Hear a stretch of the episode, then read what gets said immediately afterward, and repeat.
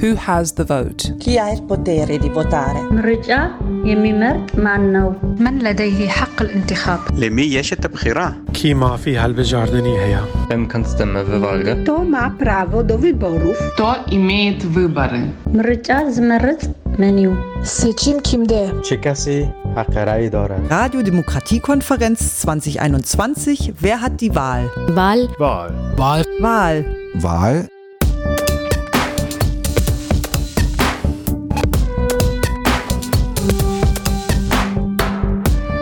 Eine Sendung der Partnerschaften für Demokratie Schöneweide und Treptow-Köpenick.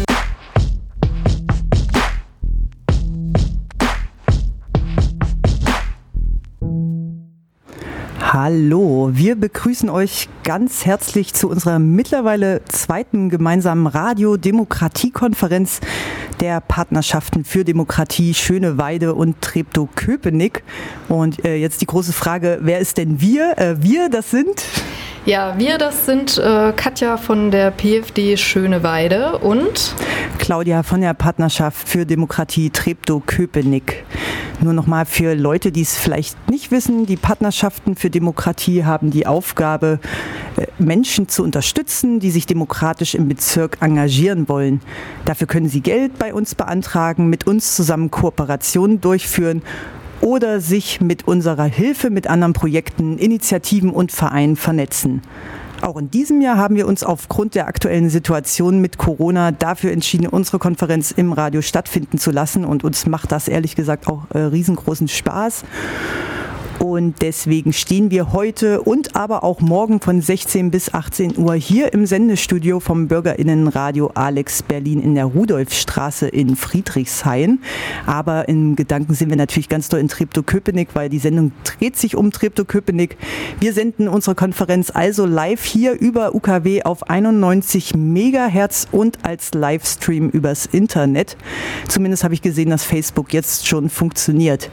Genau. Und äh, das ist auch schon das Stichwort auf Facebook und theoretisch auch auf YouTube könnt ihr kommentieren, uns was schreiben hier direkt ins Studio, das sehen wir dann und da könnten, können wir auch drauf eingehen. Und für unsere Demokratiekonferenz 2021, also jetzt haben wir überlegt, dass wir das Thema Wahl aufgreifen möchten. Daher steht unser Programm ganz unter dem Motto, wer hat die Wahl? Ja, in Berlin ist ja in diesem Jahr Superwahljahr, denn die Berlinerinnen dürfen im September mitentscheiden, wie die Parlamente sowohl im Bezirk, im Abgeordnetenhaus und im Bundestag zukünftig zusammengesetzt sind. Aber dürfen wirklich alle Berlinerinnen am 26. September zur Wahlurne gehen und ihre Stimme abgeben? Genau der Frage sind wir in unserer Konferenz nachgegangen. Wie sieht es denn aus für Menschen ohne deutschen Pass, für Kinder und Jugendliche und für Menschen mit Behinderung? Welche Beteiligungsmöglichkeiten gibt es für sie? Ähm, wir haben mal nachgefragt. Dieses Mal haben wir die Interviews und Beiträge nicht alleine vorbereitet. Wir haben eng mit verschiedenen Projekten aus Treptow-Köpenick zusammengearbeitet. Sie haben mit uns gebrainstormt, recherchiert und Interviews produziert. Vielen herzlichen Dank also an dieser Stelle an Interaktion, das Willkommensbüro Treptow-Köpenick, dann an ARAS, politische Bildungsarbeit an Schulen, dem Projekt äh, TIKWA, Treptow-Köpenick für Vielfalt und gegen Antisemitismus heißt das, den Mamis in Movimiento e.V., den Artivisten e.V. und der Sozialfabrik e.V. Und natürlich auch einen großen und herzlichen Dank an das Integrationsbüro des Bezirksamtes. Und damit wir gleich mal ein bisschen ins Programm einsteigen und euch verraten, was euch denn heute erwartet, ähm, fangen wir damit an. Eröffnet wird unsere Konferenz mittlerweile so wie jedes Jahr von, äh, einem, mit einem Grußwort von unserem Bezirksbürgermeister Treptow-Köpenick, Herrn Oliver Igel. Dann hören wir ein Interview mit Gernot Klemm. Er ist Stadtrat für Soziales und Jugend und Sebastian Lück, einem Mitarbeiter im Jugendgenau im Jugendamt, genau genommen dem internen Koordinator für die beiden Partnerschaften für Demokratie. Danach haben wir mit dem Projekt ARAS, also antirassistische Bildungsarbeit an Schulen, den Mellopark und das Kinder- und Jugendbeteiligungsbüro besucht und über die U18-Wahlen gesprochen. Im Anschluss hören wir dann eine zweiteilige Podiumsdiskussion des Projekts Interaktion, also dem Willkommensbüro in Treptow-Köpenick. In der Runde tauschen sich Menschen ohne deutschen Pass darüber aus, wie es für sie ist, nicht wählen zu dürfen. Und wir hören ein Interview mit Ramona Schulz und Stefan Schaul. Beide engagieren sich für gleiche Teilhabechancen für Menschen mit Behinderung. Wir wünschen euch ganz viel Spaß bei der Sendung und freuen uns auf spannende 120 Minuten. Und jetzt hören wir ein Lied vom freemusicarchive.org, äh, nämlich von Audio Binger mit Desperados.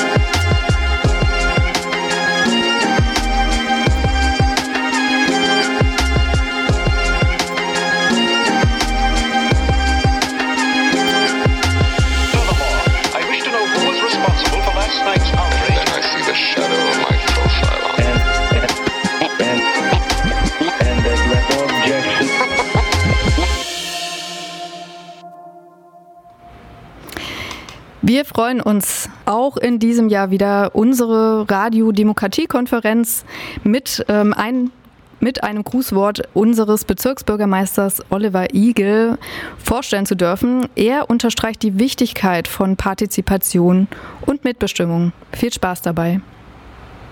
Sehr geehrte Damen und Herren, ein herzliches Willkommen auch von meiner Seite zur zweiten Radiodemokratie-Konferenz der Partnerschaften für Demokratie Treptow-Köpenick und Schöneweide. Wir haben das letztes Jahr schon geübt, unter den Corona-Bedingungen eine ganz andere Form ähm, jenseits von Präsenzveranstaltungen durchzuführen und uns auf diese Art und Weise weiterhin um Demokratie und Demokratieförderung zu kümmern. Wir hätten uns natürlich gewünscht, dass auch in diesem Jahr äh, dann wieder eine Präsenzveranstaltung stattfinden kann. Aber es sollte nicht sein. Und umso dankbarer bin ich, ähm, dass wieder dieses Format gewählt wurde dass nicht einfach gesagt wurde, wir hören auf, wir machen es nicht, wir verschieben das aufs nächste Jahr. Ich glaube, das wäre auch schwieriger gewesen. Sie haben ja ein wichtiges Thema, was dieses Jahr im Mittelpunkt ähm, steht, nämlich Mitbestimmung, Partizipation. Und natürlich die Frage der Wahl in diesem Jahr oder der Wahlen, denn dieses Jahr ist ja doch eine ganze Menge zu wählen. Aber Mitbestimmung und Partizipation, das ist auch gerade ähm, in diesem Jahr unser bestimmendes Thema in Treptow-Köpenick ähm, gewesen. Wir haben uns das auf die Fahnen geschrieben. Wir haben in diesem Jahr die Leitlinien zur Bürgerbeteiligung in unserem Bezirk beschlossen. Wir haben uns angeschlossen an den Leitlinienprozess, der fürs ganze Land Berlin gelaufen ist und haben diese Leitlinien für Treptow-Köpenick äh, aufgestellt, um mehr Bürgerinnen und Bürger auch zu motivieren, sich regelmäßig an ihrer Umfeldentwicklung, an dem, was in Treptow-Köpenick passiert, auch zu beteiligen, mitzumachen, mitzureden, auch zu kritisieren, aber vor allen Dingen nach vorne zu blicken und dass wir gemeinsam etwas auf den Weg bringen können. Und dafür haben wir jetzt auch eine Anlaufstelle. Wir haben eine Anlaufstelle für Bürgerinnen und Bürgerbeteiligung geschaffen. Sie ist eine Schnittstelle zwischen Bürgerschaft, Verwaltung und Politik. Sie soll Konzepte erarbeiten, wo und wie Bürgerbeteiligung vonstatten gehen kann. Sie soll beraten. Sie ist ein Angebot für mehr Mitbestimmung, für mehr Beteiligung. Und ich will Sie einfach auch dazu einladen, dieses Angebot anzunehmen, bei der Anlaufstelle sich beraten zu lassen, was es denn alles für Möglichkeiten gibt oder aber gemeinsam mit der Anlaufstelle auch neue Möglichkeiten der Beteiligung zu schaffen. Transparenz und frühzeitige Information, das ist das, was im Mittelpunkt von Beteiligungsprozessen ähm, stehen soll. Und dafür ähm, bündelt die Anlaufstelle auch Vorhaben des Bezirks, nutzt dafür auch die digitalen Möglichkeiten, wie beispielsweise das Portal meinberlin.de. Aber die Anlaufstelle hilft auch den Fachämtern und auch externen, beispielsweise ähm, städtischen Wohnungsgesellschaften oder anderen Bauherren, wenn es darum geht, ähm, Beteiligungskonzepte zu gestalten und dann eben auch entweder analog oder digital auf den Weg zu bringen. Das ist Mitbestimmung und Beteiligung. Und Sie sehen daran nicht nur alle paar Jahre, wenn es um die Wahl geht, geht es darum, mitzubestimmen, sich in Prozesse, in demokratische Prozesse einzubringen. Aber ich finde es gut und richtig, dass in diesem Superwahljahr die Radiodemokratiekonferenz ganz im Zeichen auch, wer hat die Wahl steht. Denn das stärkt unsere Demokratie, weil sie von Beteiligung lebt, von politischer Partizipation und damit auch eine wichtige Stütze in unserer Gesellschaft ist. Wir haben ganz viele Bewegungen gesehen, die auch erst seit kurzem sich in der Öffentlichkeit gezeigt haben, wo sehr viele Menschen beteiligt sind, die etwas verändern wollen. Beispielsweise Fridays for Future. Diese Bewegung zeigt, es gibt ein großes Interesse an Politik. Und es gibt auch ein großes Interesse, dass nicht allein Politikerinnen und Politiker politische Prozesse steuern sollen, sondern dass andere mitreden wollen, Gerade auch jüngere Menschen wollen mitgestalten. Sie wollen nicht nur an einer Wahl teilnehmen, sondern sie wollen in politischen Prozessen mitreden. Für viele wird dieser, dieser Superwahltag am 26. September das erste Mal sein, dass man selbst entscheidet auf einem Papier, wer soll meine Geschicke in den nächsten Jahren bestimmen. Und diese paar Kreuze, die dort gemacht werden, die sehen erstmal sehr einfach aus. Man macht ein Kreuz. Zwei, drei, vier oder fünf.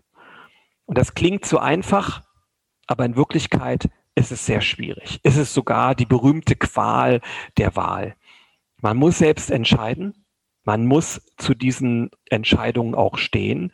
Und diese Entscheidungen, die wirken für mehrere Jahre.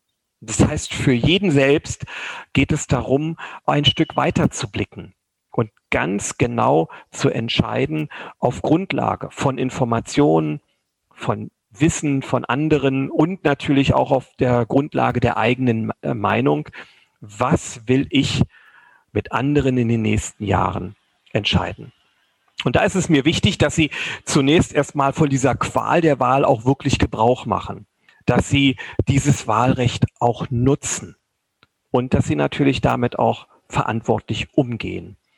Dieses Wahlrecht muss man sorgfältig nutzen.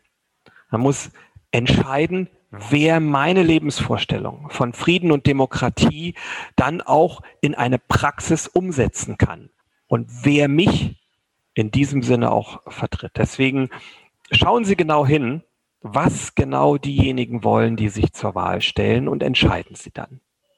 Und dann ist nach den paar Kreuzchen nicht Schluss. Hoffe ich jedenfalls. Denn Mitbestimmung heißt, dass man auf Dauer sich in Prozesse einbringt, sich in die Gesellschaft einbringt, mitredet, mitbestimmt, mitentscheidet. Nicht nur auf dem Wahlzettel. Und da wünsche ich mir, dass mehr Menschen diese Gelegenheit nutzen, um unsere Demokratie auch immer wieder ein weiteres Stückchen voranzubringen. In diesem Sinne wünsche ich Ihnen viel interessante Einblicke bei dieser Radiodemokratiekonferenz, interessante Gäste, interessante Diskussionen und einen langen Atem. Denn wir wollen ja eben nicht nur an einer Konferenz teilnehmen. Wir wollen nicht nur auf dem Wahlzettel unsere Meinung sagen, sondern wir wollen auf Dauer unsere Gesellschaft mitbestimmen. Vielen herzlichen Dank.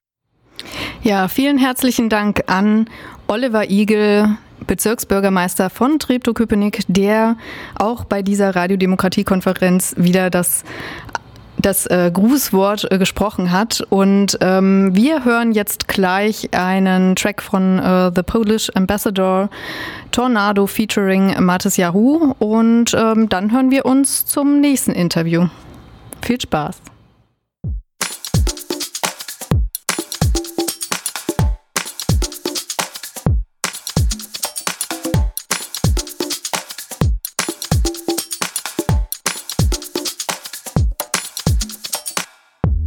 Tightrope of goodness and hold on for so long till the wind blows. Try to knock my socks off, quick kick dojo. Razor sharp like a shark, emotions grow. Knowledge itself till my frozen windows open.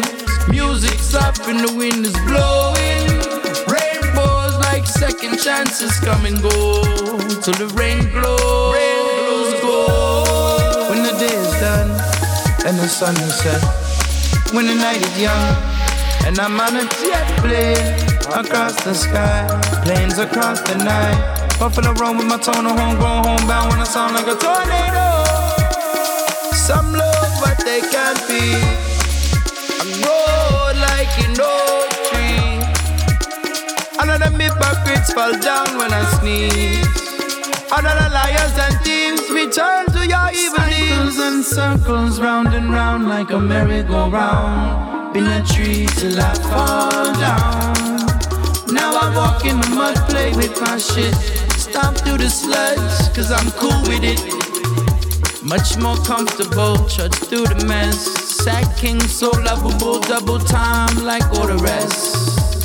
Open doors until they shut till I'm down, so down. Fake smiles in the gut, going hard like marbles and stone. So stone, can't feel making the knowns known. Medicate till they all go away, till the wind blows and the leaves fall away. When the day is done and the sun is set, when the night is young and I'm on a jet plane across the sky, planes across the night. Buffalo run with my tone of homegrown, homebound when I sound like a tornado. Some love, but they can't be. I'm roll like an oak tree. Another hypocrites fall down when I sneeze. Another liars and thieves return to your evil deeds. When the day is done and the sun is set, when the night is young. And I'm on a jet plane across the sky, planes across the night. Buffalo run with my tone of home, going homebound when I sound like a tornado. Some love, but they can't be. I'm road like an oak tree. Another hypocrites fall down when I sneeze. Another liars and thieves return to your evil deeds.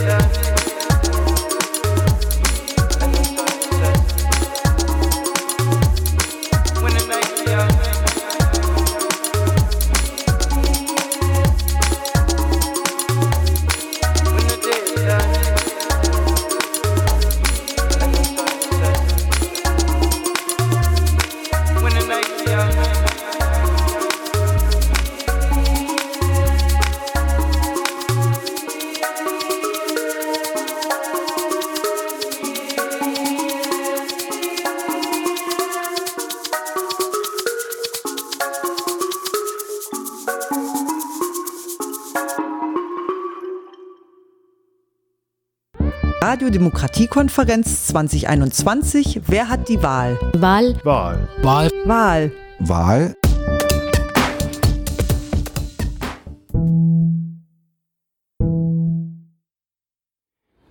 Als nächstes hören wir ein aufgezeichnetes Interview mit Gernot Klemm und Sebastian Lück. Gernot Klemm ist Bezirksstadtrat für Soziales und Jugend, stellvertretender Bezirksbürgermeister in Treptow-Köpenick und sozusagen Chef des Jugendamtes. Und Sebastian Lück ist Fachkoordinator für Jugendarbeit, Jugendsozialarbeit und Familienförderung im Jugendamt. Und er arbeitet ganz eng mit uns zusammen und gestaltet zum Beispiel auch die Begleitausschüsse mit uns zusammen und moderiert da immer fleißig. Und er ist ähm, darüber hinaus bürokratische Schnittstelle zwischen dem Bundesprogramm und uns. Und wir haben die beiden gefragt, wie die nächste Wahl denn ihre Arbeitsbereiche betrifft, was für sie Partizipation bedeutet und wie sie Demokratie leben, wortwörtlich in Bezug auf unsere Arbeit verstehen. Herr Klemm, Sie blicken ja auf eine sehr lange politische Karriere zurück. Sie saßen ja schon von 1990 bis 1992 in der BVV in Köpenick. Wie haben sich denn die Wahlen seit dieser Zeit verändert? Wie haben Sie denn das wahrgenommen oder wie nehmen Sie das wahr? Also die Wahlen 1990 waren die ersten freien Wahlen, die es in Berlin gab. Und da ist auch die Bezirksverordnetenversammlung nach einem anderen System gewählt worden. Da gab es noch die Möglichkeit, in Wahlkreisen, in kleineren Stimmbezirken direkt zu wählen. Und die Leute waren äh, begeistert davon, dass sie endlich in freien Wahlen ihre Stimme abgeben konnten. War also eine ziemlich große Euphorie und eine ziemlich große Hoffnung. Und wenn man das sich heute 30 Jahre später ansieht, dann stellt man fest, dass äh, Leute ziemlich frustriert sind und mir macht es ein Stück weit Sorgen, dass die, der Wert von freien Wahlen, auf die man über 40 Jahre hat verzichten müssen davor, äh, gar nicht mehr so geschätzt wird. Und das macht mir Sorgen. Es stumpft ab und Wahlen werden nicht mehr als Recht empfunden, sondern von einen als lästige Pflicht und schlimmer noch von viel zu vielen als gar nicht mehr notwendig. Eine sehr spannende Perspektive, denn ähm, wir haben ja in diesem Jahr das Superwahljahr und ähm, deswegen richten wir unsere Demokratiekonferenz ja auch zu diesem Thema aus. Nämlich wir stellen die Frage, wer hat die Wahl und richten unseren Blick eben auf Menschen, die auch gar nicht wählen dürfen, unter anderem. Wie ist das denn bei Ihnen beziehungsweise bei euch? Ähm, wie begegnet euch das Thema Wahlbeteiligung, Wahlrecht beziehungsweise vielleicht auch Wahllust in eurer Arbeit? Wir haben ja in Berlin und auch bundesweit die U18-Wahl. Da äh, betrifft mich das äh, direkt, da kriege ich viel mit. Da soll im Bezug auch einiges passieren. Es sollen Wahllokale für Kinder und Jugendliche aufgestellt werden und mit ihnen auch zur Wahl hingearbeitet werden. Es wird sich natürlich einiges ändern äh, nach Wahlen und das ist immer etwas, äh, wo natürlich auch eine Verwaltung drauf guckt. Und Wahlen verändern schon viel. Also die Bundestagswahlen werden entscheiden, welchen Weg Deutschland gehen wird. Und auch die Berliner Wahlen werden ganz wesentlich entscheiden, wie es in Berlin zukünftig aussieht.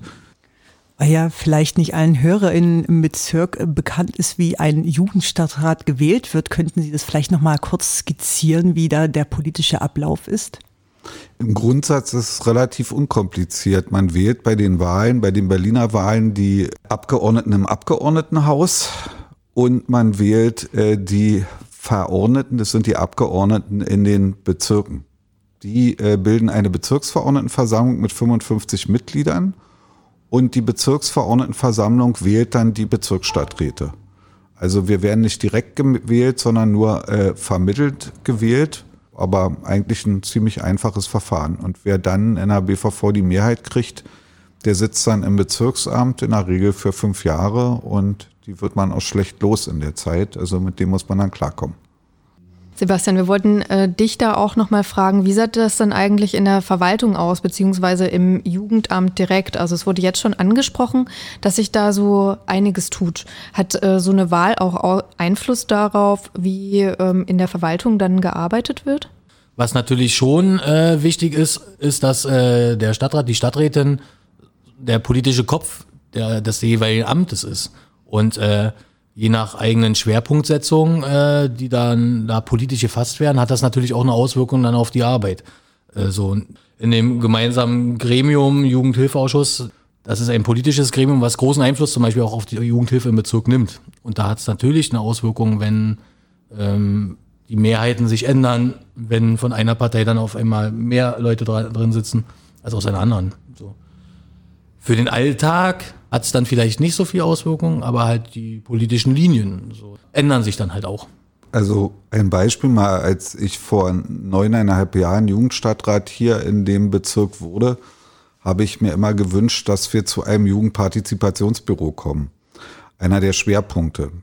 Aber wir haben jetzt ein Jugendpartizipationsbüro und man kann natürlich als Bezirksstadtrat, als Bezirksstadträtin auch ganz andere Prioritäten setzen, äh, die vielleicht ferner ab von einer Partizipation und dichter dran an einer Restriktion gegen Kinder und Jugendliche sind. Ja, weil wir gerade bei diesem Jugendbeteiligungsbüro waren, Kinder- und Jugendbeteiligungsbüro. Was ist denn da bei der Beteiligung von Kindern und Jugendlichen wichtig? Wo setzen Sie, wo setzt ihr denn da die Schwerpunkte? Also mir ist es wichtig bei allen äh, äh, Jugendprojekten erstmal, dass innerhalb der Projekte, innerhalb der Jugendfreizeiteinrichtungen selbst äh, Partizipation stattfindet. Denn man lernt Partizipation nicht so einfach aus der Luft gegriffen, sondern man lernt sie damit, dass man praktisch mit seinem Umfeld selber umgeht und dort versucht, äh, seine Dinge oder seine Ideen durchzusetzen oder Kompromisse zu schließen, um zum Beispiel so ein Programm zu gestalten. Wichtig ist mir, dass Partizipation die Beteiligten ernst nimmt. Beteiligung und Ernst nehmen heißt nicht nur, dass man Geld verteilt, was irgendwie dir vor die Nase gesetzt wird, sondern dass man auf seine Umwelt guckt und auch gefragt wird bei anderen Dingen, die man sich selbst aussucht. Und deshalb muss Partizipation auf was entscheiden dürfen und nicht nur ein bisschen verteilen können. Letzten Endes geht es ja auch immer darum, wenn ich beteiligen möchte, äh, Menschen allgemein partizipieren lassen möchte, muss ich Macht abgeben und ich muss sozusagen bis zum Ende sie anhören und sie mitmachen lassen oder sie machen lassen. Und das ist sozusagen die große Herausforderung dabei, weil wir ganz oft an, an Ressourcengrenzen kommen und so weiter, wo dann zwar Beteiligungsprozesse stattfinden, aber dann ab einem bestimmten Punkt immer gesagt wird, na geht nicht. Ja, wir haben ja jetzt schon äh, viel über die Beteiligung von Kindern und Jugendlichen gesprochen und das ist natürlich ja ein Aspekt, der bei den Partnerschaften für Demokratie auch relevant ist. Also das Bundesprogramm, das heißt Demokratie leben. Und ähm, die Frage ist für uns natürlich, was, was heißt das eigentlich, Demokratie leben? Und wie seht ihr, wie sehen Sie das innerhalb der Partnerschaften für Demokratie hier auch im Bezirk speziell verwirklicht? Und was wäre da vielleicht auch noch machbar? Der erste Schritt äh, beim Programm Demokratie leben, wo wir jetzt mit der dritten Partnerschaft wirklich berlinweit und glaube weit darüber hinaus Spitzenreiter äh, sind, ist erstmal äh, Berlin äh, äh, nee, Demokratie schätzen. Also den Wert von Demokratie schätzen. Und leider Gottes äh, äh, sind diese Partnerschaften ja auch gebildet worden, weil man mitbekommen hat, dass sich in ge bestimmten Gebieten, in bestimmten Situationen immer mehr Menschen von der Demokratie ab, äh, abwenden. Und für die Demokratie werben ist die allererste Aufgabe. Deshalb glaube ich, dass in den Partnerschaften erstmal die Leute, die Akteure zusammenfinden äh, müssen, die für die Demokratie brennen. Für ihre Grenzen, aber auch für ihre Möglichkeiten. Und dadurch mit anderen ins Gespräch kommen und dadurch andere auch für die Demokratie gewinnen. Letzten Endes, und das trifft auf ähm, Partizipation ja auch zu, äh, also Leute zu beteiligen, äh, mit ihnen zusammen äh, Kompromisse zu schließen, ist halt richtig anstrengend. Ne? Also, und ich glaube, das aber auch wertzuschätzen, dass es auch mal anstrengend sein kann und dass vielleicht auch äh, natürlich nicht meine Meinung zu 100 Prozent äh, mal überall äh, dann umgesetzt wird und so. Im Übrigen sind die Partnerschaften für Demokratie und die Begleitausschüsse auch anstrengend, äh, äh, wenn sie durchgeführt werden und wenn man da gemeinsam an Projekten arbeitet. Da finde ich es immer ganz begeistert, dass Herr Lück, der ja meistens äh, moderiert oder eigentlich mittlerweile immer Aber moderiert, immer, ja. das nie ausstrahlt, dass es anstrengend ist, sondern Freude ausstrahlt. Das Programm heißt Demokratie leben, aber was ist denn mit Leuten, die gerne die Demokratie leben wollen, aber nicht wählen dürfen? Wie kann man solche Menschen denn beteiligen? Also ich spreche jetzt nicht nur von Kindern und Jugendlichen. Von Wahlen ausgeschlossen zu sein, kann man werten, wie man will. Also auch beim, insbesondere beim Wahlalter, ist das eine. Politik, Politikerinnen, Politiker an allen Stellen, wo sie arbeiten, haben auch immer die Möglichkeit, auch Menschen ohne Wahlrecht ernst zu nehmen und auch äh, zu beachten. Weil die Demokratie besteht ja nicht nur aus Wahlen, sondern am Beispiel Berlin auch aus den fünf Jahren dazwischen. Ja, zum Abschluss haben wir noch eine Frage natürlich, die uns äh, sehr neugierig gestimmt hat, nämlich was, was es denn für Pläne bei Ihnen, bei euch äh, für den 26. September gibt. Äh, gibt es da schon Ideen oder ist das noch offen? Bei mir ist das äh, sehr ritualisiert tatsächlich. Wir machen da ein Familienevent draus. Putzt man sich fast raus, möchte ich sagen, und macht sozusagen äh, einen Ausflug zum Wahllokal. Und wir machen auch Punkt 18 Uhr den Fernseher an und gucken, was rausgekommen ist. Also für mich wird es der ruhigste Wahltag äh, seit äh, äh Beginn meiner Zeit im, in der BVV in Köpenick damals, weil ich mich entschieden habe, nicht wieder als Bezirksstadtrat und hauptamtlich anzutreten. Ich bleibe meiner Partei äh, natürlich ehrenamtlich treu. Äh, und mein Hobby, äh, was Politik mal war, soll wieder Hobby werden nach 26 Jahren als Beruf. Das heißt, ich denke, ich fahre früh ins Wahllokal, werde die übrige Zeit am Camp, auf meinem Campingplatz verbringen und äh, um 18 Uhr schalte ich auch einen Fernseher an, weil auf Campingplätzen geht ja auch mehr als früher. Wir hörten ein aufgezeichnetes Interview mit dem Bezirksstadtrat für Soziales und Jugend in Treptow-Köpenick, nämlich Gernot Klimm, und mit Sebastian Lück, Mitarbeiter im Jugendamt.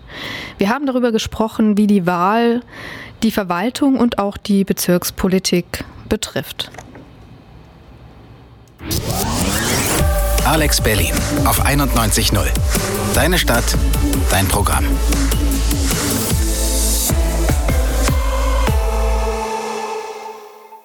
Radiodemokratiekonferenz 2021. Wer hat die Wahl? Wahl. Wahl. Wahl. Wahl. Wahl.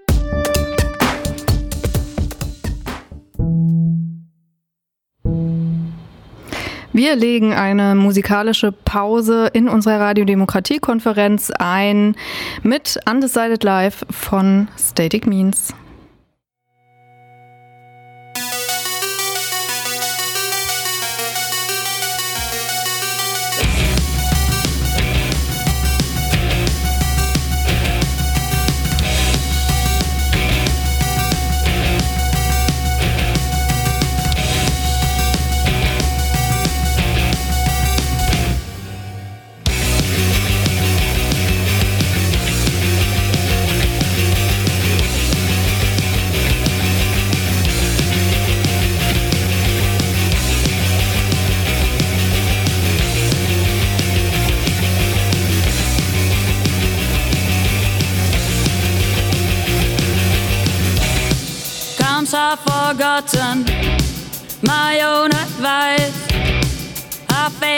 Follow so many times. Counts in the shape of a downright lie, outlines the image.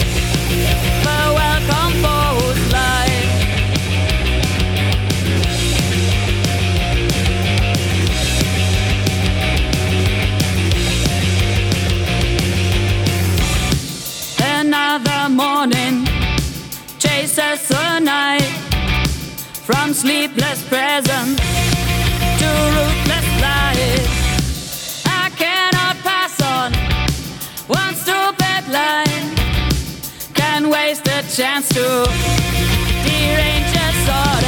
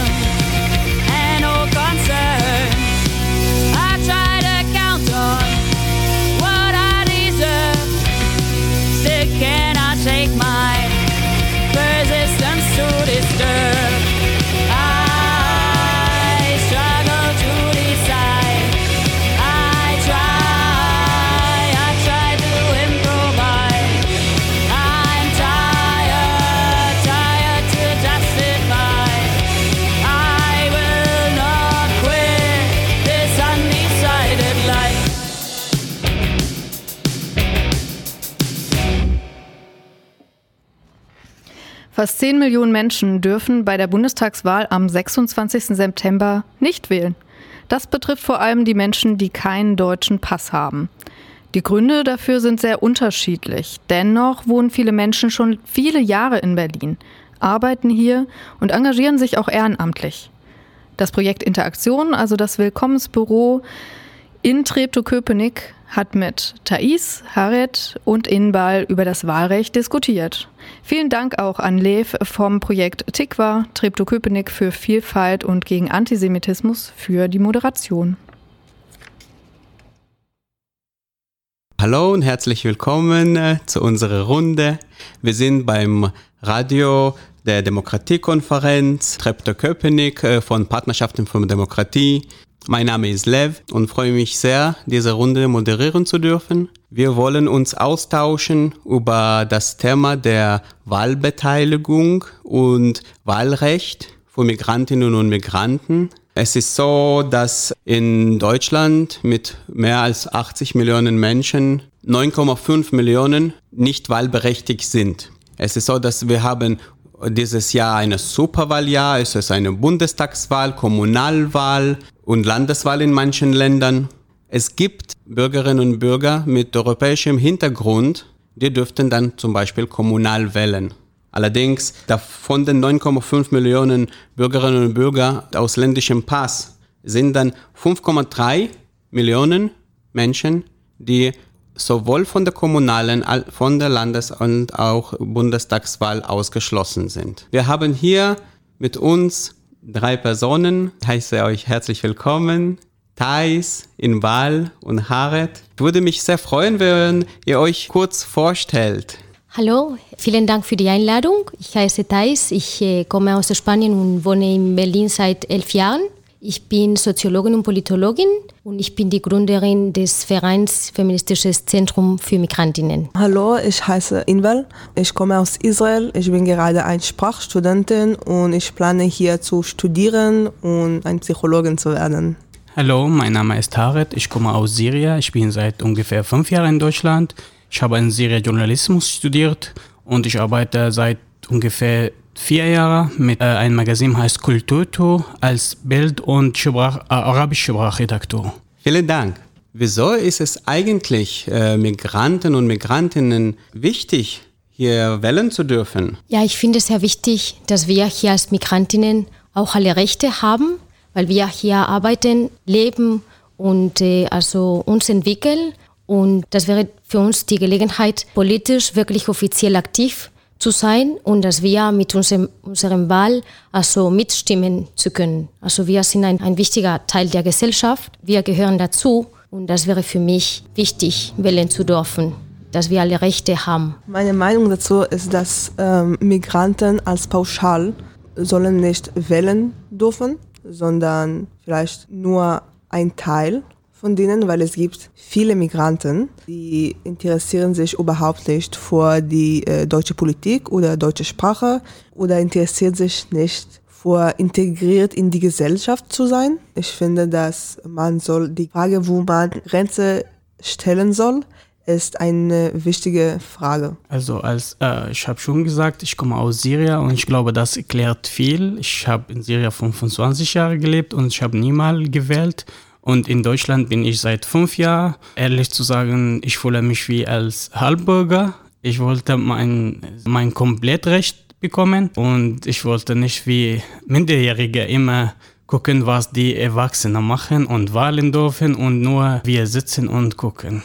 Ja, ich sehe, wir haben hier auch Raum zur Diskussion. Es ist tatsächlich so, dass für viele Deutsche, das Recht zu wählen ist etwas, was vorbehalten werden soll für eine ganz bestimmte Gruppe. Viele Menschen haben Angst vor Radikalisierung oder das Entstehen von Parallelstrukturen, wenn äh, Migrantinnen und Migranten wählen dürfen, denken, es werden extra Migrantinnen und Migrantenparteien zum Beispiel entstehen. Was denkt ihr, wo, woher das kommt? Also das kommt, weil wir in einer rassistischen Gesellschaft leben, also nicht nur in Deutschland, sondern in Europa. Wir wollen schützen, was wir denken, was uns gehört. Wenn wir über parallele Strukturen also reden, heißt das für mich, dass wirklich es gibt Menschen von bestimmten Gruppen in der Gesellschaft, die weniger Rechte haben als die andere. Parallele Strukturen kommen nicht, wenn diese Menschen mehr Rechte bekommen. Wir sprechen oft über Integration von Menschen, die hierher kommen und integriert werden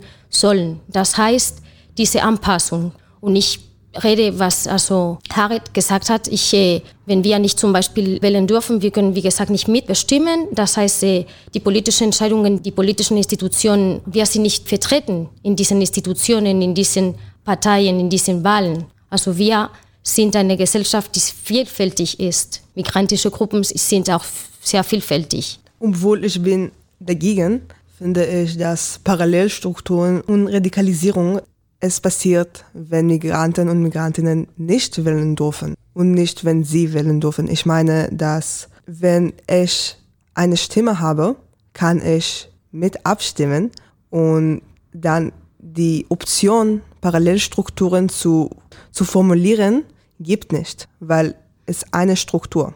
Aber nochmal, ich denke, dass die Rechtswahl soll nur zu Leuten mit deutscher Pass. Ich finde, dass die Prozess, deutsche Staatsbürgerschaft zu bekommen, ist eigentlich sehr respektvoll auch zu den Migranten und auch zu den ähm, Einheimischen, die Leute, die schon eine deutsche Staatsbürgerschaft haben.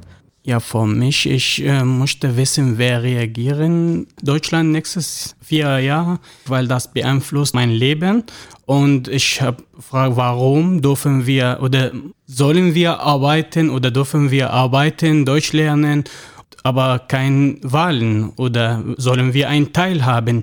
Aber wie würdet ihr diese Ängste erklären? Ich würde diese Ängste erklären mit jeder Migrant mitbringt seine eigene Ansichten und die Ansichten von seinem Land. Manchmal passen sie nicht zu die deutsche Ansicht. Und wenn ich Deutsche sage, meine ich Leute mit deutscher Reisepass. Auch in Europa und in der ganzen Welt, es gibt verschiedene Regierungen. Ein paar ist eine Rechtsregierung und in der andere ist Linksregierung. Und manchmal, was ich als, als links sehe, ist anderes als was die Deutsche links sehen. Umgekehrt zum Recht. Ich finde, dass sie vielleicht Angst haben, dass wir radikalisieren zu jeder Seite der politischen Mappe, die politische Karte. Auch zum Recht und auch zum Links kann es passieren. Ich bin heute als Geflüchteter in Deutschland, aber in zwei, drei Jahren bin ich ein Deutscher sozusagen. Und was macht unterschiedlich, wenn heute ich darf nicht und in drei Jahren darf ich? Und warum kann ich jetzt sozusagen erster Schritt nach vorne gehen und ein bisschen demokratische Erziehung zu leben? Und diese Ängste sind auch sehr verbunden nochmal mit rassistischen Strukturen, weil wir denken, dass, wir, dass Europa sehr demokratisch ist, obwohl natürlich also Europa auch viel Ausgrenzung und in Europa viele Menschen diskriminiert werden.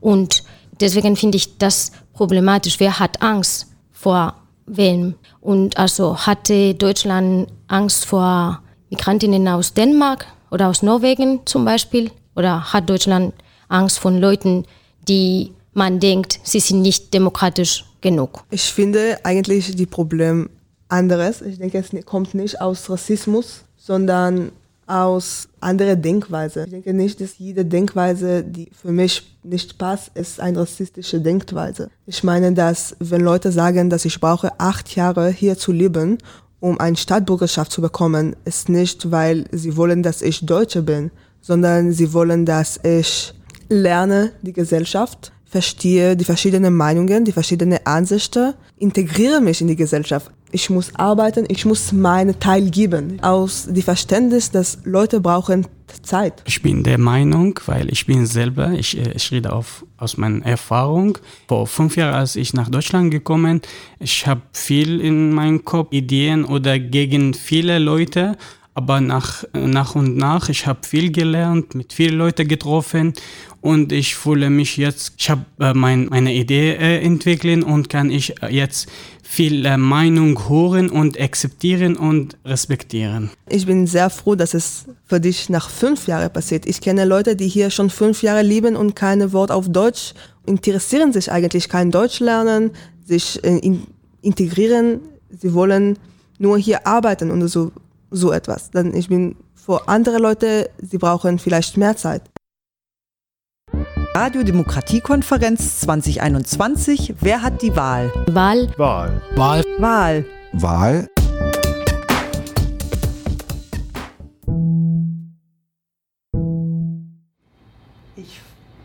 Ich freue mich jetzt ganz besonders, denn ich darf jetzt eine musikalische Weltpremiere hier im, bei Alex Berlin bei unserer Radiodemokratiekonferenz anmoderieren. Es geht um eine Band, die super neu ist in Berlin. Sie heißt Shiguli, ist eine Band, die so Post-Crowd-Doom-Band äh, sich selber nennt. Ähm, und Shiguli ist ein seltsames Wort vielleicht für einige. Das ist ein russisches Auto, nur vielleicht äh, damit das irgendwie vielleicht ein bisschen klarer wird, aber es ist eigentlich auch egal, weil ähm, die Band ganz großartig ist und sie war so toll und hat uns quasi das erste Lied überhaupt ähm, zur Verfügung gestellt, das da Tsunami heißt. Und wenn ihr mehr von der Band erfahren wollt, dann geht doch mal auf Instagram und äh, slash shiguli unterstrich Band, da könnt ihr nochmal nachschauen, was die gerade so machen, da posten sie ab und zu auch was. Und wir hören jetzt in den Song von Shiguli in Tsunami rein.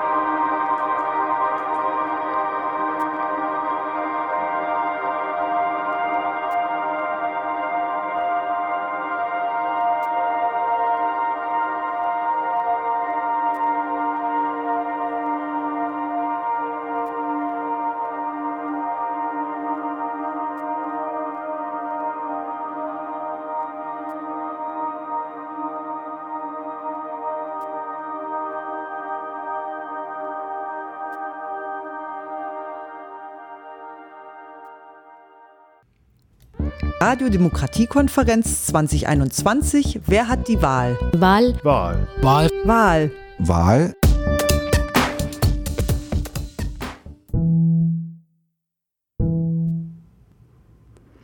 Wir kommen jetzt zum zweiten Teil der Diskussion zum Thema, zum Thema Wahlrecht für Migrantinnen und Geflüchtete.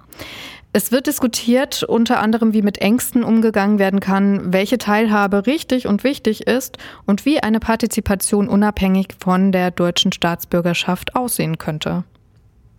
Also wenn wir denken, es gibt diese Befürchtungen, es gibt diese Ängste in der Gesellschaft, die spielen eine Rolle in der Akzeptanz von Migrantinnen und Migranten. Einerseits, sie spielen auch aber eine Rolle für Migrantinnen und Migranten, sich hier wohl zu fühlen. Was könnte man machen, um diese Befürchtungen, diese Ängste zu bearbeiten? Also mehr Teilhabe, mehr politische Bildung, mehr Austausch, mehr Offenheit von, also mehr Dekolonisierung unseres Lebens, um wirklich mehr miteinander leben aus solidarischen Prinzipien. Aber wirklich, für mich ist sehr wichtig, die, die, die Geschichte, die, die Europa hat, ist eine koloniale Geschichte. Ja, ich glaube auch, wir brauchen mehr Kontakt zu hören und weniger Vorurteilen. Wir wissen als Geflüchtete oder als Haare so, sozusagen, ich, ich weiß weniger Informationen über deutsche Gesellschaft oder Kultur und je mehr Kontakt, desto besser. Ja, ich kann dich nur zustimmen. Ich glaube auch, wir brauchen mehr Repräsentation von Migrantinnen in allen Bereichen der Gesellschaft. Nicht nur in den also schlecht bezahlten Bereichen, sondern auch in Führungspositionen und in politischen und also Institutionen und Parteien. Das finde ich sehr wichtig, dass wir vertreten haben. Danke, ja. Thais. Das bringt mich genau zu der nächsten Frage. Welche Rolle spielt dann Wahlberechtigung in diesem Prozess der Anerkennung, Öffnung, Akzeptanz? Ich denke, es spielt eigentlich fast keine Rolle. Wahrscheinlich zu manchen es ist wichtig zu wissen, dass sie Wahlrecht haben und deswegen wollen sie sich besser integrieren und schneller ein Teil von der Gesellschaft sein. Aber ich kann nur für mich sprechen. Für mich ist es eigentlich völlig egal, ob ich Wahlrecht habe oder nicht. Ich wohne in Deutschland, ich will ein Teil von der Gesellschaft sein. Es ist tatsächlich so, dass Migrantinnen und Migranten haben nicht nur durch Wahlen Möglichkeiten an der Gesellschaft zu partizipieren. Es gibt auch andere Möglichkeiten, politisch aktiv zu sein. Es gibt äh, auch informelle Partizipationsprozesse, wie zum Beispiel Bürgerinitiativen, ehrenamtliche Tätigkeiten in Vereinen, auch in politischen Vereinen ist es auch offen für Migrantinnen und Migranten. In Verbänden, Interessenvertretungen, auch im Sinne von Protesten und Demonstrationen. Findet ihr, dass es reicht? Nein, es reicht nicht. Sie sind diese informelle Teilhabe oder politische Teilhabe der Gesellschaft, aber wählen zu dürfen, ist wirklich, wo wir mitstimmen können, was passiert in den nächsten also vier Jahren. Natürlich gibt es viele, also das Recht zu haben heißt nicht, dass mir oder alle Menschen wichtig ist, aber sie haben zumindest das Recht. Ich zum Beispiel als Spanierin hier kann ich oder darf ich äh, für Europa wählen und auch kommunal wählen. Und ich fühle mich als so ein Teil der Gesellschaft, viel mehr zum Beispiel für diese, also ich kann nicht äh, für ähm, den Bundes, das Bundesland äh, wählen. Und ich, obwohl ich hier seit Jahren also wohne, finde ich, dass meine Stimme wichtiger als hier, hier gerade als zum Beispiel in Spanien. Und natürlich kann ich die Nachrichten in Spanien lesen, aber das Ding ist, dass ich hier lebe. Also die Institutionen, die Netzwerke, also die, alles, wo ich bin, ist hier gerade. Also ich bin ein Teil der Gesellschaft hier. Und deswegen finde ich sehr wichtig, dass ich wirklich das Recht habe, das machen zu dürfen. Egal, ob ich diese, das benutze oder nicht. Also viele Deutschen haben das Recht und sie wollen das nicht benutzen und sie partizipieren nicht aktiv. Aber sie können das machen, sie dürfen das machen. Deswegen sprechen wir hier über Gleichheit, ne? wenn wir alle die Rechte gleich haben. Das ist wichtig. Also für mich, weil keine Erfahr äh, demokratische Erfahrung habe oder Wahlerfahrung habe, als erster Schritt ist gut. Zum Beispiel, ich habe ehrenamtlich ein Jahr gearbeitet. Ich versuche nach vorne zu gehen, aber äh, es ist so wichtig, Wahlrecht zu bekommen, weil es äh, 2015 bis, zwei, äh, bis 2020 unser Leben ist wie schwer äh, geworden in Deutschland. Viele, äh, viele Re Regeln geändert und jetzt ist immer kommt wieder nach, wer, wer, wer, wer regieren nächste vier Jahre, das beeinflusst unser Leben. Und ich habe viel Interesse oder Großinteresse an Politiker. Ich sehe Immigranten, die ähm, Zeichnung oder die Name Immigranten all, nur als äh, Mittelstufe und nicht als die, die Ende der Weg. Ich denke, für diese Mittelstufe es ist ganz gut. Ich denke, für diese Mittelstufe, für diese 18 Jahren, es ist genug, um die Gesellschaft zu lernen, die politische Ansichten zu lernen, um zu verstehen, was ist deine eigene Meinung.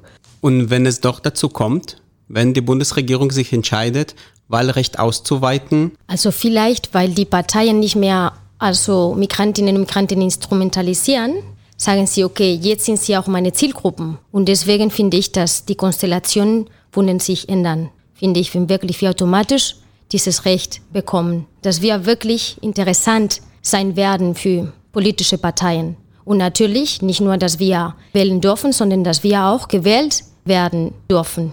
Deswegen wünsche ich mir auch, dass mehr als Personen mit Migrationsgeschichten in Institutionen, wie gesagt, Parteien und Regierungen präsent sind. Aber als EU-Bürgerin, du darfst auswählen sein. Aber nicht sein. in Deutschland zum Beispiel. Auch in Deutschland. Nee, ich kann in meinem Bezirk wählen, wie ich gesagt habe.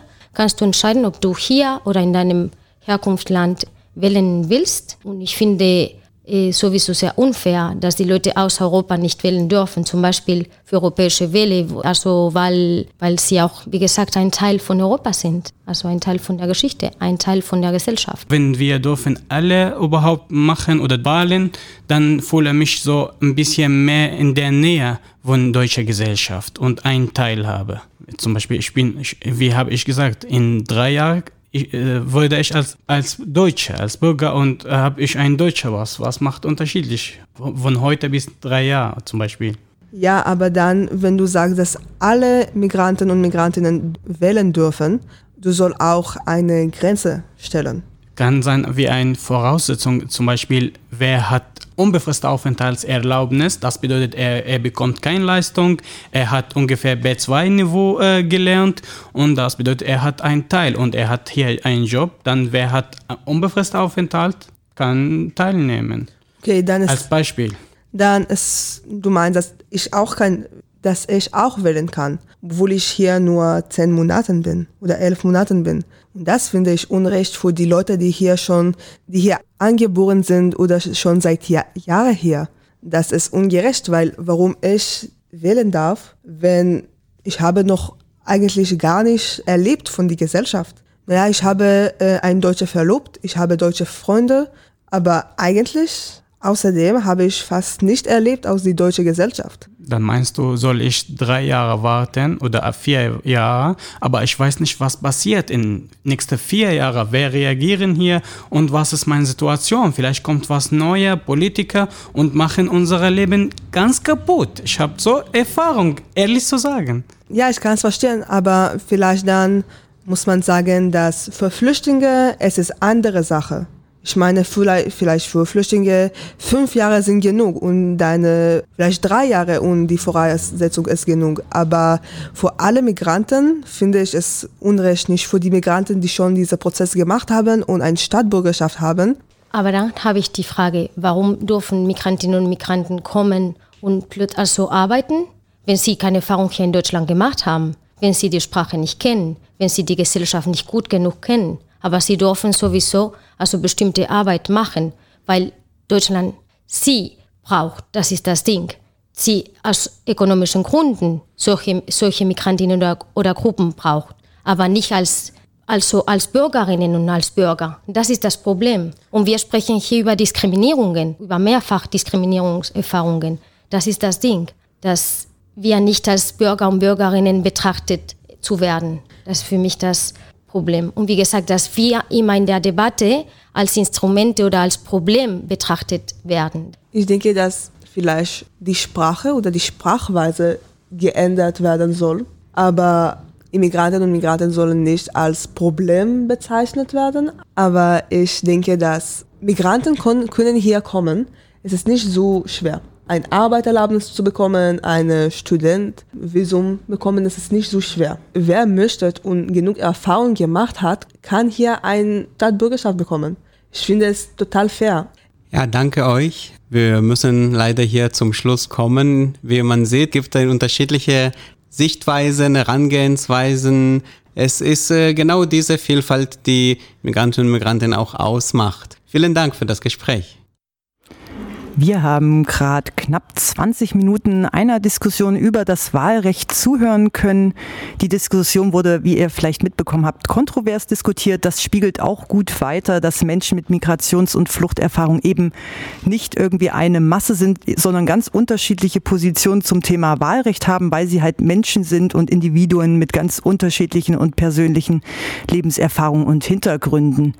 Und übrigens für alle Leute, die das interessiert, ähm, vom 1 bis 19. September findet eine symbolische Wahl statt für Menschen, die nicht wählen dürfen. Ähm, Ziel der Aktion ist es, die Stimmen sichtbar zu machen, halt, die halt sonst nicht sichtbar werden, weil sie halt nicht wählen dürfen.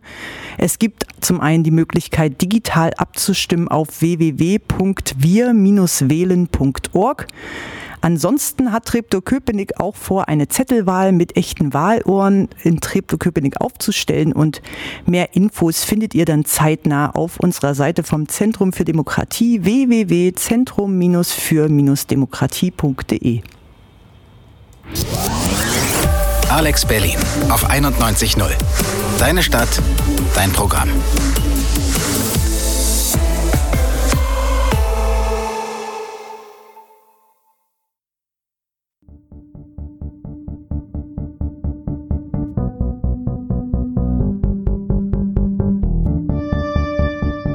Who has the vote? Chi ha il potere di votare? ምርጫ የሚመርጥ ማን ነው?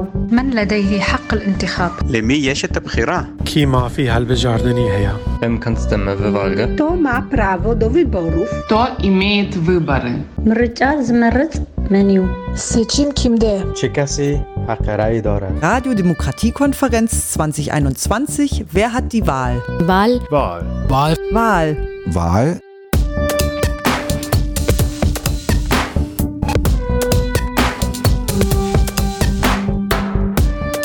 Sendung der Partnerschaften für Demokratie Schöneweide und Treptow-Köpenick.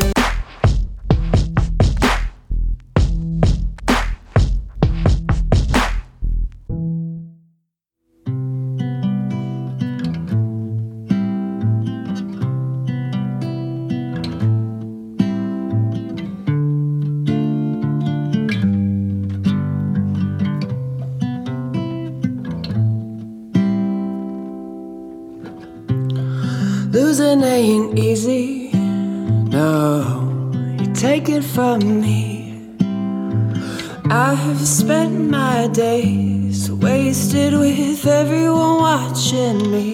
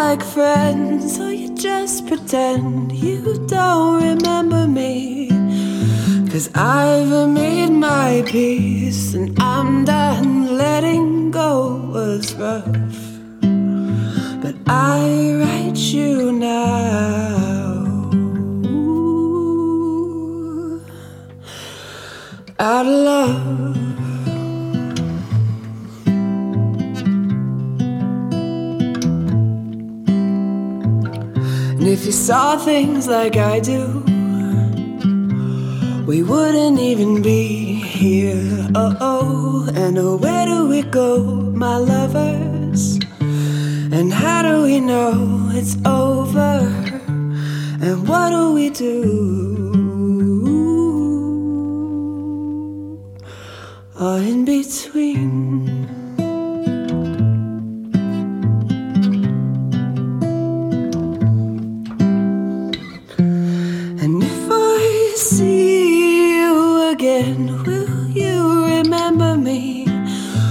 Say hello like friends, or you just pretend you don't remember me? Cause I've made my peace, and I'm done letting go was rough. But I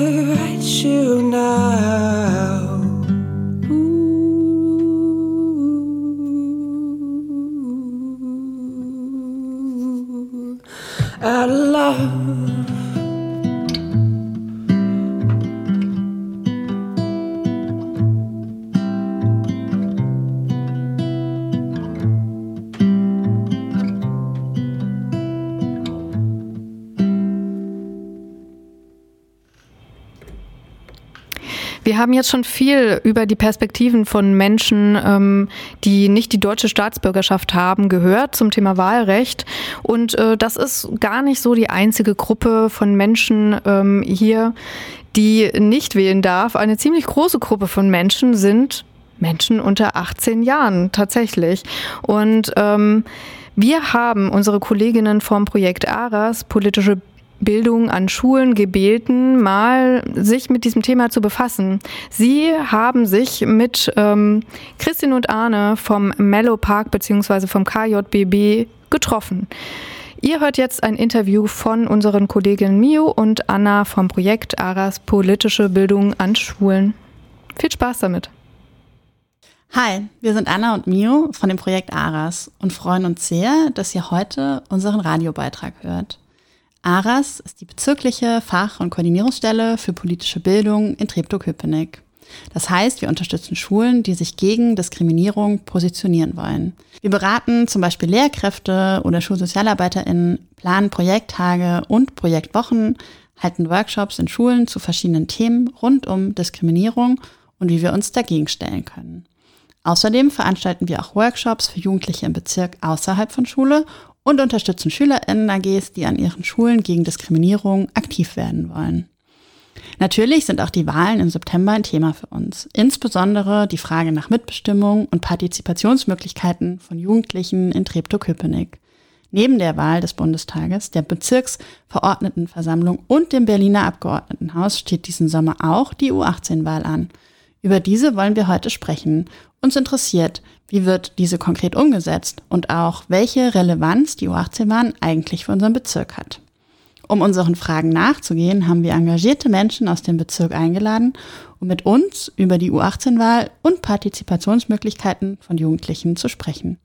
Wir werden uns mit Sarah von dem Projekt Begegnung im Café Köpenick unterhalten und auch mit Christine und Arne von dem Kinder- und Jugendbekleidigungsbüro im Mellow Park. Viel Spaß euch! Herzlich willkommen, Christine und Arne. Ich freue mich sehr, dass wir ähm, euch im Mellow Park besuchen können und ihr bereit seid, ein Interview mit uns zu führen. Ähm, genau, bevor wir damit loslegen, vielleicht habt ihr Lust, euch einmal kurz vorzustellen, wer ihr seid, was ihr hier macht. Genau. Also ja, hallo erstmal. Wir freuen uns sehr, dass ihr hier seid und dass wir hier euch ein Interview geben können. Ihr seid hier im Mellow Park und genauer gesagt bei uns im Kinder- und Jugendbeteiligungsbüro. Ähm, ich arbeite hier seit März oder wir sind seit März, äh, haben wir dieses oder bauen wir das Kinder- und Jugendbeteiligungsbüro für den Bezirk Treptow-Köpenick auf. Mein Name ist Christine Tuchtenhagen und ich bin aber nicht allein hier, da ist auch noch mein Kollege Arne an meiner Seite. Genau, ich bin Arne Knoblauch, ähm, arbeite hier auch seit März als studentischer Mitarbeiter, studiere nebenbei an der Alice Salomon Hochschule, Erziehung und Bildung im Kindesalter und ja. Super, vielen Dank euch. Dann ähm, gehen wir gleich mal zur ersten Frage über. Und zwar ähm, ist ja das Thema der diesjährigen Radiodemokratiekonferenz Wer hat die Wahl? Was fällt euch äh, spontan zu dem Thema ein, auch gerne mit Bezug auf Jugendliche? Also es geht ja, genau, wir haben ja dieses Jahr, haben wir ein Superwahljahr. Ähm, das heißt, es werden sozusagen in Berlin wird die Bundesebene gewählt im September und auch die Landesebene und auch ähm, die einzelnen, einzelnen Bezirken werden die Bezirksverordnetenversammlungen gewählt und Jugendliche dürfen bei uns in Berlin als unter 18-Jährige, also 16- und 17-Jährige, dürfen äh, die Bezirksverordnetenversammlung wählen, aber sie dürfen nicht, und das ist sozusagen, wer hat die Wahl? Das beantwortet die Frage, glaube ich. Sie dürfen in Berlin nicht äh, den Senat wählen und sie dürfen auch in Berlin nicht oder beziehungsweise bei uns in Deutschland auf Bundesebene wählen. Und in der Hinsicht haben Jugendliche, jedenfalls die 16- bis 17-Jährigen und auch alle darunter, nicht die Wahl in unserem Land. So, erst ab 18 darf man dann vollständig wählen. Genau, ihr habt ja gerade schon darauf äh, Bezug genommen, aber vielleicht trotzdem noch mal detaillierter die Frage, weshalb ist die U18-Wahl wichtig und weshalb ist es auch wichtig, dass äh, Zugänge für Jugendliche geschaffen werden? Ähm, gerade weil Kinder und Jugendliche äh, meist sehr apolitisch durchs Leben gehen und sich meist noch nicht so viel mit Politik und auch äh, den gesellschaftlichen Strukturen auseinandersetzen, ist es wichtig, sie an äh, das politische Prozedere heranzuführen und ihnen das auch nahezubringen äh, gerade dann in der Hinsicht, dass ihre Wahl, dass ihre Stimme ähm, nichts bewirkt. Ähm, dort ist es halt wichtig, dass wir ihnen das Gefühl geben, dass man damit trotzdem was erreichen kann, dass man sie trotzdem nach außen stellen kann und dass sie auch was wert ist. Ähm, genau dafür machen wir dieses Prozedere und ja. Also die, äh, bei der U18-Wahl ist so, dass die äh, Kinder und Jugendlichen, die daran teilnehmen, im Prinzip so symbolisch mal so eine Wahl durchführen können. Also sie können selber, sie richten ein Wahllokal ein, sie bauen Wahlurnen, sie können sozusagen diesen Abstimmungsprozess durchleben sie. Der Vorteil an der U18-Wahl oder überhaupt auch an diesem Thema Wahlalter senken liegt darin, dass äh, Jugendliche sozusagen sich viel früher mit demokratischen Strukturen auseinandersetzen und Demokratie fühlen oder für sie erlebbar wird. Problem ist so ein bisschen die Frage, das hat Arne gerade schon gesagt, was passiert mit den Ergebnissen? Also die werden veröffentlicht, aber sie haben sozusagen nicht die, nicht die Wirkung. Oder sie sind deswegen trotzdem führen sie nicht dazu, dass Kinder und Jugendliche stärker in den Fokus von PolitikerInnen kommen, damit auch ihre Themen an Relevanz haben. Total wichtig an der U18-Wahl ist, dass Kinder und Jugendliche zeigen, dass sie eine Meinung haben und dass sie wählen können. Und deswegen äh, führen wir die U18-Wahl auch durch. Mhm. Wir wollen uns stark dafür einsetzen, dass, ähm, dass, dieses, dass das Wahlalter in Berlin gesenkt wird, dass also auch schon ab 16 Jahren gewählt werden kann, weil wir fest davon überzeugt sind, dass Kinder oder also dass Jugendliche ab 16 eine Meinung haben, die sie nach außen vertreten können und ihre Themen sozusagen eine wichtige Rolle spielen müssen in Politik. Und das können wir nur erreichen, wenn sie wählen dürfen, weil dann spielen sie eben auch eine Rolle. Mhm. Dann ähm, würde ich noch mal anschließend fragen, ob sich überhaupt Jugendliche für diese U18-Wahlen interessieren und vielleicht auch die Frage danach, welche Hürden gibt es auch an Beteiligung da drin? Wer, genau, wer wird damit angesprochen, wer vielleicht auch nicht und wie viele sind das so? Genau, also grundsätzlich, ähm, wie ich auch vorhin schon leicht angedeutet habe, ist es ja bei Kindern und Jugendlichen sehr schwer, politisches Interesse herzustellen. Ähm, und nur weil man an bestimmten Stellen Jugendliche hat, die sich dafür interessieren und einsetzen, sei es jetzt äh, in Schulkonferenzen oder Schüler, Schülergremien, ähm, darf man ja nicht die anderen Jugendlichen vergessen, die da hinten runterfallen. Genau dafür ist die SU 18 mal da, dass halt jeder Jugendliche sich wirklich politisch engagieren kann ähm, und deswegen finde ich es auch ganz wichtig, dass man es an verschiedenen Einrichtungen macht, sei es jetzt in Schulen, äh, Jugendclubs oder auch Sportvereinen, um ein möglichst äh, breites Spektrum auch abzudecken damit. Also wir haben festgestellt, also eigentlich ist die Idee der U18 war ja auch, dass Kinder und Jugendliche selber Wahllokale anmelden. Das funktioniert in den, ähm, also funktioniert nicht so oft. Zum größten Teil sind es Schulen, LehrerInnen, in Jugendeinricht Jugendeinrichtungen, die dort Wahllokale installieren. Wir haben selber mit ähm, Kindern und auch Jugendlichen gesprochen. Also dieser Wahlvorgang, also diese Idee, ja, ich wähle, die ist auf jeden Fall da. Da sagen auch viele, sie machen mit, aber ein eigenes Wahllokal einzurichten, das ist dann vielen auch zu viel ähm, Aufwand oder sagen dann einfach, oh nee, das ist jetzt nicht so meins, aber ich würde wählen gehen. Also wir haben auch die Antwort bekommen, ja, ich will auf jeden Fall, weil ich will auch ein Zeichen setzen, ähm, dass bestimmte Parteien eben keine Rolle bei uns spielen. So, aber dann würdest du dann auch ein Wahllokal machen? Ah, nee, das möchte ich nicht. Das ist mir dann, das möchte ich lieber nicht so. Und ich glaube, da ist schon eine Hürde, auch in dieser U18-Wahl sozusagen, dass Kinder und Jugendliche selber ein Wahllokal einrichten. Mhm. Da brauchst, glaube ich, viel Unterstützung und vielleicht auch, also einfach so Rückendeckung durch Erwachsene Genau, und vielleicht auch die richtigen Methoden, um Kinder und Jugendliche daran zu führen, dass sie, äh, dass sie einfach unterstützt werden, sowas gut hinzukriegen. So. Mhm. Ja. Und welche Themen spielen für Jugendliche eine Rolle oder was beobachtet ihr da gerade an relevanten Themen, die aufkommen? Also ähm, sind, also Riesenthemen sind Freiräume hier im Bezirk, aber ich denke mal, dass es natürlich auch im, in ganz Berlin Thema ist. Hier in Treptow-Köpenick ist besonders stark, weil wir der größte Zuz oder einer der größten Zuzugsbezirke sind und eigentlich jede Ecke, jedes Loch hier irgendwie noch zugebaut wird und Kinder und Jugendliche kaum noch Freiräume haben, die sie selbst gestalten können. Riesenthema. Legale Graffiti-Wände, Riesenthema. Also bei Jugendlichen und insbesondere bei jungen Erwachsenen Thema Wohnraum. Also einfach an Wohnraum zu kommen. Erstens überhaupt eine Wohnung in Aussicht, dann die Wohnung bezahlen zu können. Wenn man da mit 200 anderen in der Schlange steht und dann mit einem Ausbildungsgehalt dort steht, dann ist es wirklich schwierig, dann den Zuschlag zu bekommen für die Wohnung. Da muss viel mehr getan werden von Politikseite. Äh, also die Unterstützung für offene Kinder- und Jugendarbeit, Riesenthema. Also dass Jugendeinrichtungen so personell und auch äh, mit Sachmitteln so gut ausgestattet sind, dass sie äh, längere Öffnungszeiten haben können, dass sie sozusagen auch an den Bedarfen von Kindern und Jugendlichen besser arbeiten können, indem sie besser technisch ausgestattet sind und so. Das sind alle Themen, die sozusagen, also hier im Bezirk, aber ich bin mir ziemlich sicher, dass das berlinweit ähm, auch so ist. So. Genau, dann natürlich Klima und so weiter. Also auch das ist hier ein Riesenthema, Nachhaltigkeit und genau. Und das wird in ganz Berlin und auch in ganz Deutschland so sein.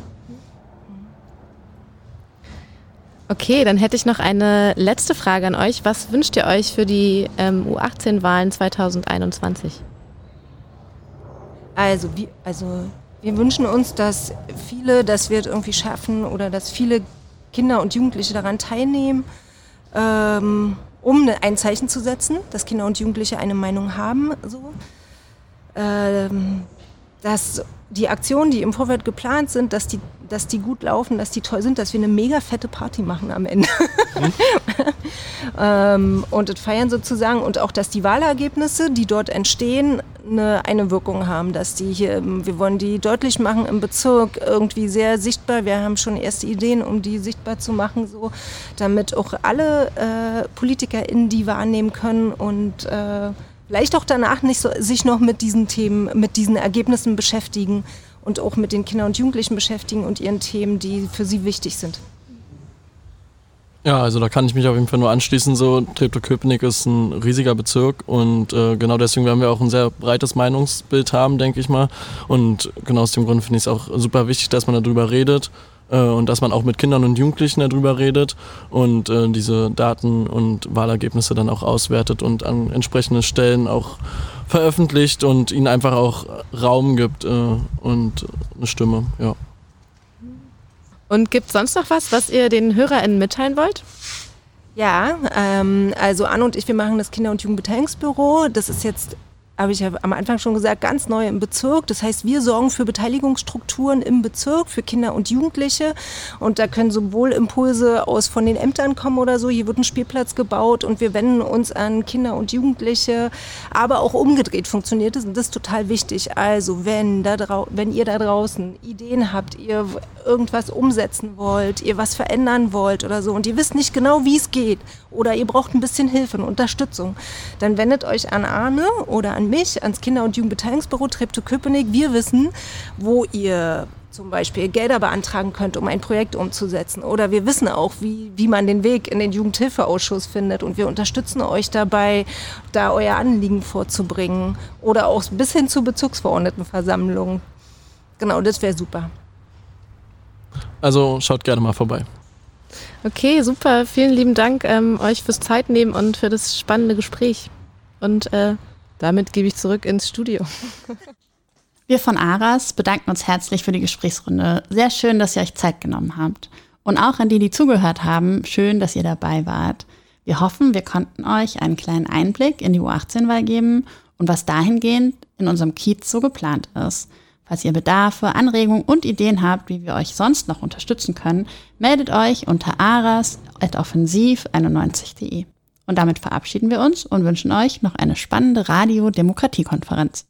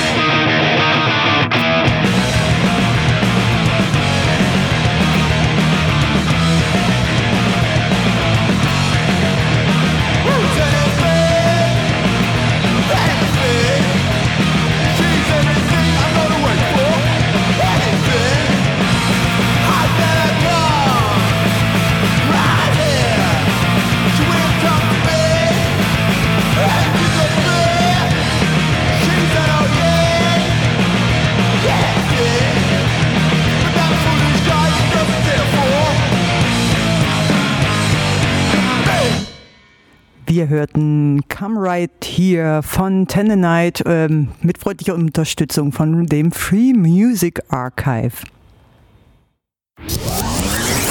Alex Berlin auf 91.0. Deine Stadt, dein Programm.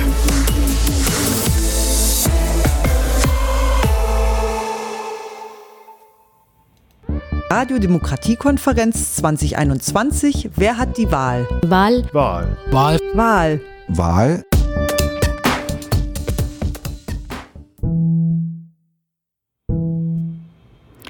In unserer ersten Sendung der Radiodemokratiekonferenz 2021 zum Thema Wer hat die Wahl haben wir bislang schon über diverse Themen gesprochen, unter anderem über den Ausschluss von äh, Menschen ohne die deutsche Staatsbürgerschaft beziehungsweise äh, über Jugendliche, die eben nicht das Recht haben zu wählen.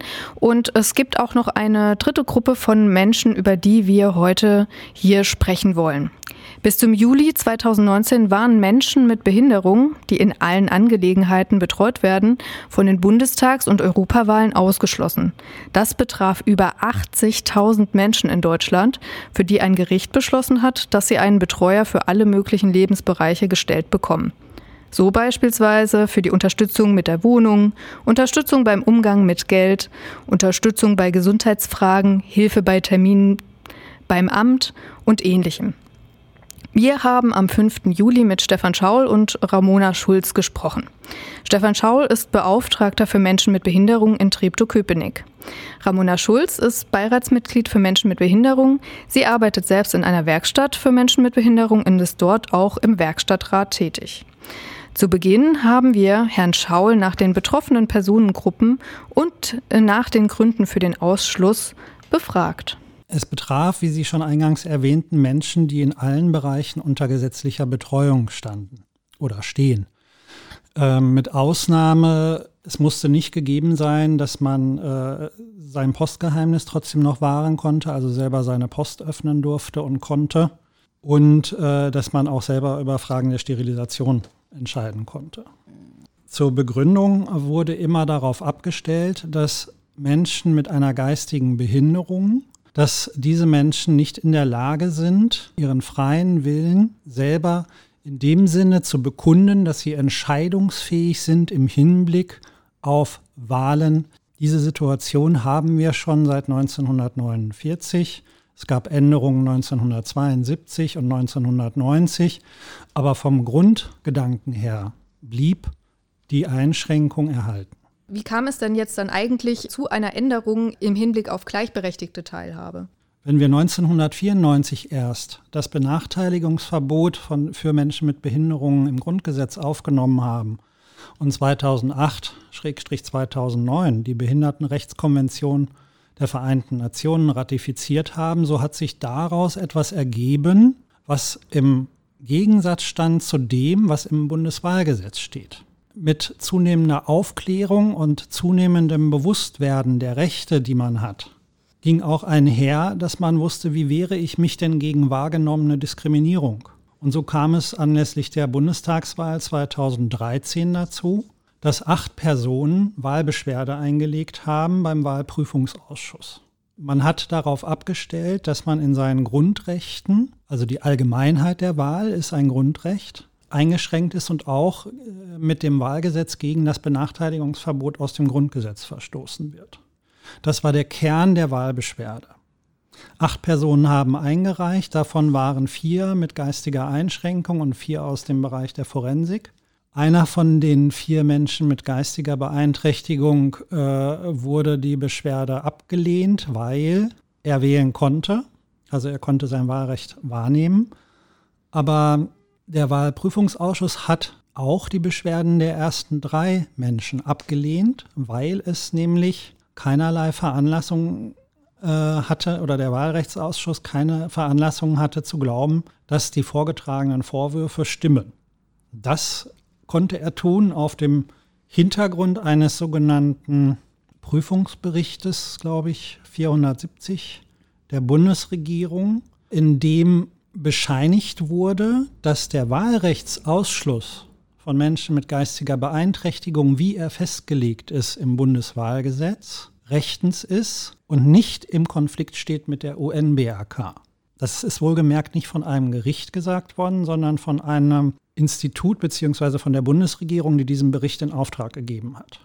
Die hat diese Meinung vollständig übernommen und damit hatte, äh, hatte man keine Veranlassung mehr, das Bundeswahlgesetz dahingehend zu ändern, dass Menschen mit Behinderungen und geistiger Einschränkung unter den im Gesetz bezeichneten Bedingungen nicht wählen dürfen. Wie kann es denn eigentlich sein, dass ein Wahlausschluss jahrzehntelang galt, obwohl er laut dem Bundesverfassungsgericht verfassungswidrig war? Das ist eine sehr spannende Frage. Das setzt voraus, dass Recht absolut ist. Das, was dort steht, wird in unterschiedlichen Zeiten unterschiedlich interpretiert. Es kommt auch auf Machtverhältnisse an und wer die Deutungshoheit jeweils hat. Es fehlte auch in den vergangenen Jahrzehnten, bis heute möchte ich auch sagen, das Bewusstsein dafür, dass wir als Gesellschaft uns nur demokratisch nennen können, wenn wir inklusiv sind. Und dieses Bundesverfassungsgerichtsurteil, was den Menschen ja letztlich das Wahlrecht zugesprochen hat, ist ja auch nur, also das Zusprechen des Wahlrechts ist ja auch nur die halbe Wahrheit. Es wurde nämlich auch festgestellt, dass Wahlrechtsausschlüsse legitim sind. Sie müssen nur anders und spezieller begründet werden. Es ging ja nur darum in dem Urteil, dass die pauschale Ausgrenzung nicht statthaft ist. Das heißt, im Einzelfall dürfen diese Ausschlüsse weiterhin ausgesprochen werden nach entsprechender rechtsstaatlicher Prüfung. Also das Bundesverfassungsgericht sagt nicht, dass pauschalierte Ausschließungen falsch sind, rechtlich gesehen, sondern nur, dass sie besser begründet werden müssen. Warum ist es denn wichtig, dass alle Menschen, denen nicht gerichtlich das Wahlrecht entzogen wurde, wählen dürfen? Nun, wir hatten es eben schon gesagt, es ist enorm wichtig für eine Demokratie und für eine Bevölkerung zu sehen, dass alle Menschen nicht nur auf dem Papier gleich sind, sondern auch tatsächlich die Rechte bei den Menschen ankommen. Ich will jetzt nicht sagen, dass das schon flächendeckend gewährleistet ist. Hängt ja auch mit der Frage zusammen, warum konnte das über 50, 60 Jahre oder 70 Jahre teilweise sogar ähm, aufrechterhalten werden, dass Menschen nicht wählen dürfen und pauschal ausgeschlossen sind. In dem Moment, wo Menschen wahrnehmen, dass sie zwar Rechte haben, aber diese Rechte der Politik und dem Staat, auch der Gewaltenteilung, dem Dreigestirn der Gewaltenteilung, egal sind, insbesondere bei Rechten von Minderheiten, ist das gefährdend für die gesamte Demokratie. Ich kann nur davor warnen, dass wir damit fortfahren, jetzt nach anderen Gründen zu suchen, um Menschen weiterhin auszugrenzen. Wir grenzen sie schon widerrechtlich den gesamten Tag aus, nämlich durch mangelhafte Rechtsumsetzung der UN-BRK. Darin resultieren Landesgesetzgebungen, die nicht mit dieser UN-BRK übereinstimmen. Wir bauen weiterhin Barrieren. Wir bauen weiterhin eine nicht barrierefreie Umwelt und eine nicht inklusive Schule beispielsweise oder inklusive Pädagogik. Wir haben viel zu viele Ausnahmeregelungen, die menschenrechtlich nicht vertretbar sind. Das ist aber das Problem in einer Demokratie, wenn eine Mehrheit auch über eine Minderheit bestimmt und der Minderheitenschutz nicht so verankert zu sein scheint, wie es erforderlich wäre. Genau, wir haben es ja schon eben gehört von Herrn Schaul, dass es früher so war, dass äh, wer früher in der Betreuung in allen Angelegenheiten war, der durfte nicht wählen und seit 2019 dürfen aber alle wieder wählen. Da wollte ich dich sehr gerne fragen, Ramona, warum du das gut findest. Also ich finde es generell gut, weil ich, weil ich aus dem Stand bin, ähm, es ist normal, anders zu sein. Man muss nicht gleich sein. Es ist einfach normal. Und wir leben ja auch und zahlen Steuern und machen und tun. Und äh, ähm, mit der UN-Behindertenrechtskonvention sollte eigentlich verstärkt werden, dass man mehr Zustimmung bekommt, auch die Rechte durchzusetzen.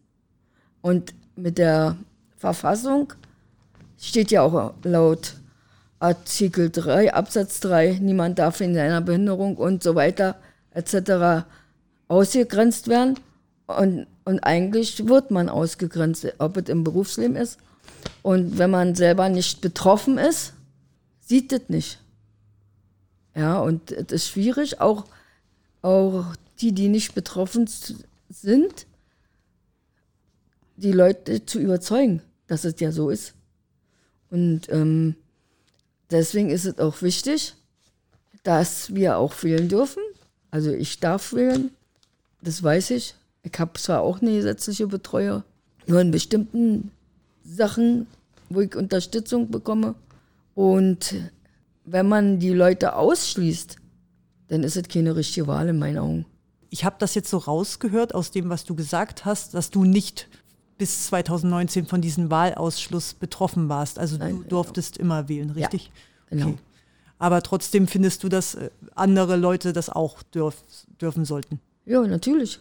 Die gehören, da, die gehören auch dazu.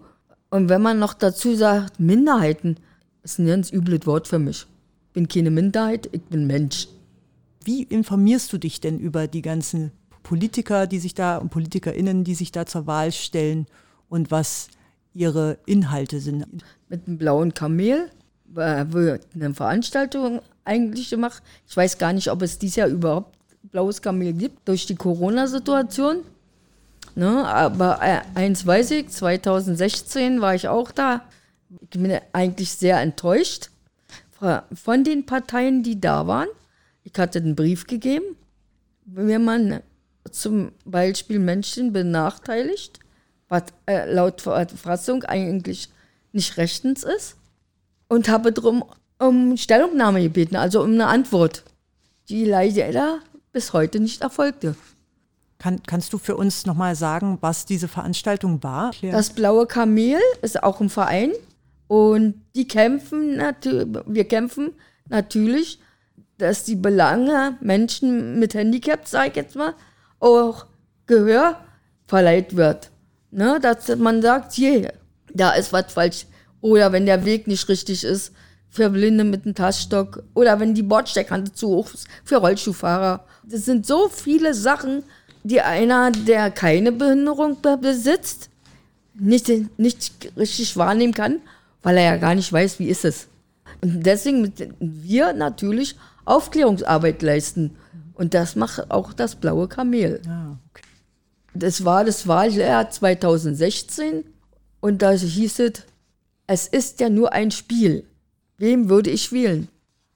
Und dann hört man ja seine, was die Parteien vorhaben für Wahlprogramme, die, die, die sagen sie ja dann. Wichtig ist aber auch, dass es in leichter Sprache gemacht wird, damit auch diejenigen es verstehen, die eben Schwierigkeiten haben mit der Amtssprache, mit der politischen Sprache, die sehr schwer ist.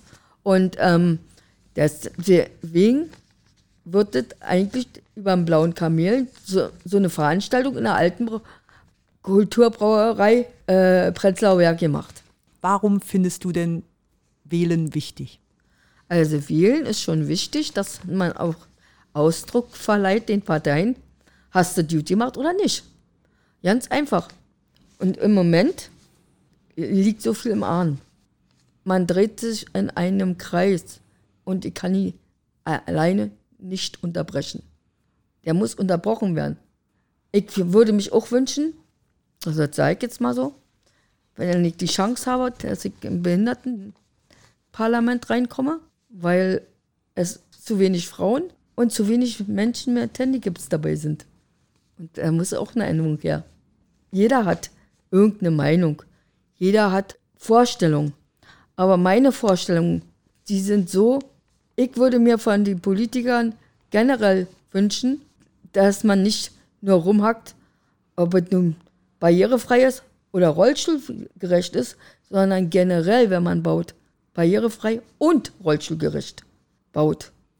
Ein ganz spezifisches, wichtiges Thema. Mir alleine nützt keine barrierefreie Wohnung, wenn man im E-Rollstuhl hin und her fahren muss oder dies oder jenes. Da braucht man mehr Quadratmeter. Die müssen bezahlbar sein. Sind sie aber nicht. Und dann wird zu wenig gebaut. Und die Bevölkerung, die Wohnungen suchen und keine kriegen, weil so wenig gebaut wird, funktioniert nicht. Und dann gibt es Streit. Und so sollte das sein. Dass, ah, wenn gebaut wird, grundsätzlich, grundsätzlich darüber nachgedacht werden sollte, grundsätzlich barrierefrei zu bauen, damit langjährige Mieter nicht aus ihrer Umgebung rausgerissen werden müssen, nur weil sie dort nicht mehr leben können. Das macht krank. Und die Leute, die davon betroffen sind, rutschen in der Psyche kräftig ab. Und das muss man verhindern können. Und das kann man, wenn man will. Der Wille ist gefragt. Dann durch Wählen vielleicht? Kann man das dann vielleicht verändern durch Wählen? Ja, na klar. Wenn man äh, äh, weiß, was die wollen, aber man muss genau hingucken, weil so viel schon versprochen wurde und nicht eingehalten wurde. Das ist das Problem. Da habe ich meine Schwierigkeit, wen wähle ich? Okay, so. dann würde ich noch eine, gerne eine letzte Frage stellen, die jetzt gar nicht mit draufsteht, aber ich finde es gerade sehr spannend, was du uns äh, zu erzählen hast. Ähm, was, was wünschst du dir denn für die Zukunft, Ramona? Also, ich wünsche mir für die Zukunft, dass alle Menschen, egal mit oder ohne Behinderung, ein selbstbestimmtes Leben haben dürfen und sollen, dass das mit dem Behinderung hin, Behinderung her nicht so, ein, so eine Rolle spielen sollte, weil es ist ein Makel. Und wenn, wenn du einen Makel hast auf der Stirn, heißt es schon öh. Und das muss weg.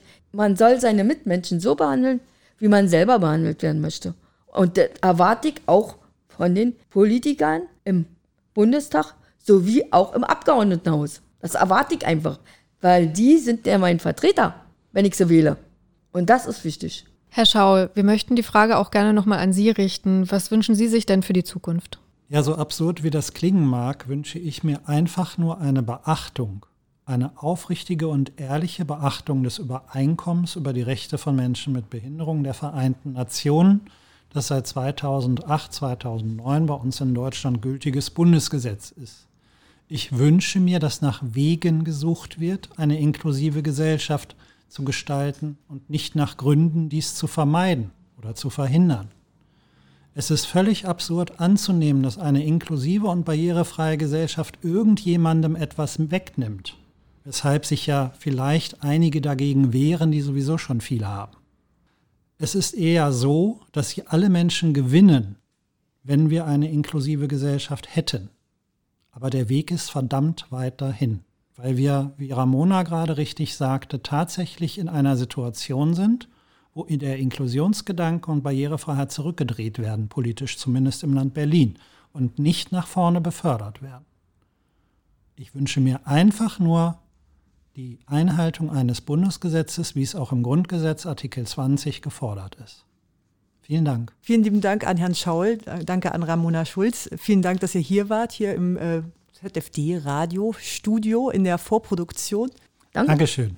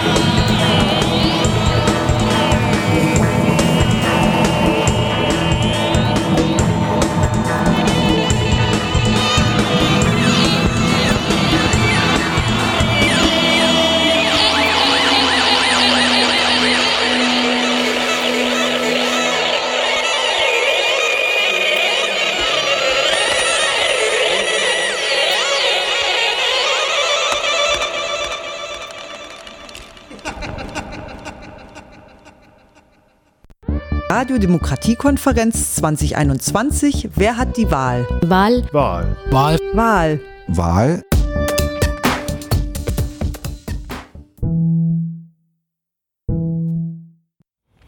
Wir hörten gerade das Lied von Nutmeg, The Moon Milk Song, mit freundlicher Unterstützung von den Free Music Archive. Ja, das war unser erster Teil der Radio-Demokratie-Konferenz an diesem Samstag. Morgen am Sonntag geht's weiter. Und zwar gleiche Stelle, gleiche Welle, nämlich auf Alex Berlin 91,0 Megahertz auf UKW zu hören. Dann aber auch ähm, auf YouTube und Facebook, jeweils bei Alex Berlin als auch bei uns, nämlich dem Zentrum für Demokratie Treptow-Köpenick. So, und äh, morgen haben wir natürlich auch noch einiges zu bieten, was das Thema Wer hat die Wahl anbelangt, ähm, so mit sich trägt und womit wir uns auseinandergesetzt haben. Nämlich, was erwarten wir denn morgen? Genau, wir hören ein Interview zum passiven Wahlrecht. Ähm, Christine Herm vom Integrationsbüro Treptow-Köpenick hat mit der SPD-Politikerin ein Interview geführt und sie erzählt uns ein bisschen darüber, wie das ist, quasi gewählt zu werden und sie kandidiert ja auch für den Bundestag.